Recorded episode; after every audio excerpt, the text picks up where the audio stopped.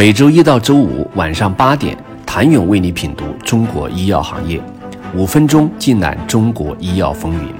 喜马拉雅的听众朋友们，你们好，我是医药经理人、出品人谭勇。二零一七年之前，苏州生物医药产业园区的企业数量虽已初具规模，但其中能够上市者寥寥。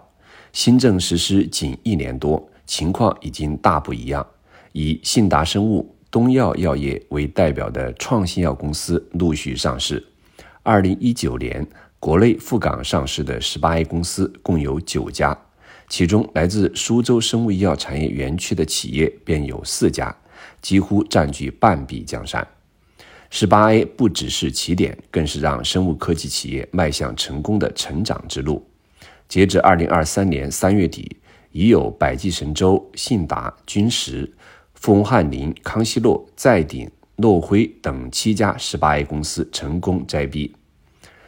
根据港交所规定，通过十八 A 上市的药企，在满足普适于所有行业上市申请人的财务测试后，可申请移除 B 的特殊标志。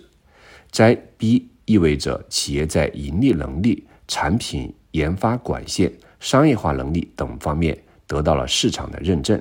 也被认为是凭借十八 A 上市的企业成功发展壮大的重要标志。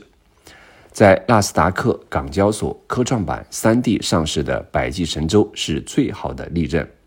作为首批上市的十八 A 药企，百济神州是受益者，同时也是十八 A 的尖子生。百济神州总裁、首席运营官兼中国区总经理吴小兵表示。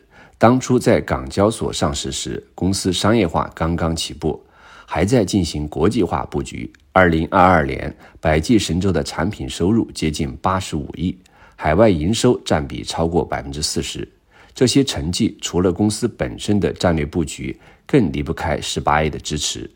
除了为上市公司提供资金的支持，十八 A 更深远的影响在于对科创板的推动作用。十八 A 新政出台前，对未有收入的生物科技公司而言，想要挤进资本市场的大门颇为不易。十八 A 提供了纳斯达克之外新的，并且是当时唯一的选择。登陆港交所，让众多中国的生物科技公司迎来政策的红利与资本的青睐，一时风光无二。即便出现资本寒冬，十八 A 仍是获得精准和长期资金支持的首选地之一。不仅如此，十八 A 也为中国创新药投资人提供了成长和锻炼的机会。美国生物科技行业于上世纪七十到八十年代起步，资本市场的配合早已成熟。相较而言，五年前亚洲的投资环境和策略都显得稚嫩。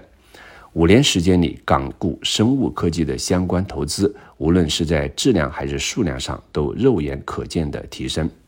从另一角度而言，十八 A 在助力港交所成为生物科技公司融资聚集地的同时，也进一步扩大了港交所在全球资本市场的影响力。创新药环境与五年前已经大不相同，摆在十八 A 面前的新问题是什么？旧时的政策能否跟得上行业的高速发展？请您明天接着收听。谢谢您的收听。想了解更多最新鲜的行业资讯、市场动态、政策分析，请扫描二维码或添加医药经理人微信公众号“医药经理人”——医药行业的新闻与资源中心。我是谭勇，明天见。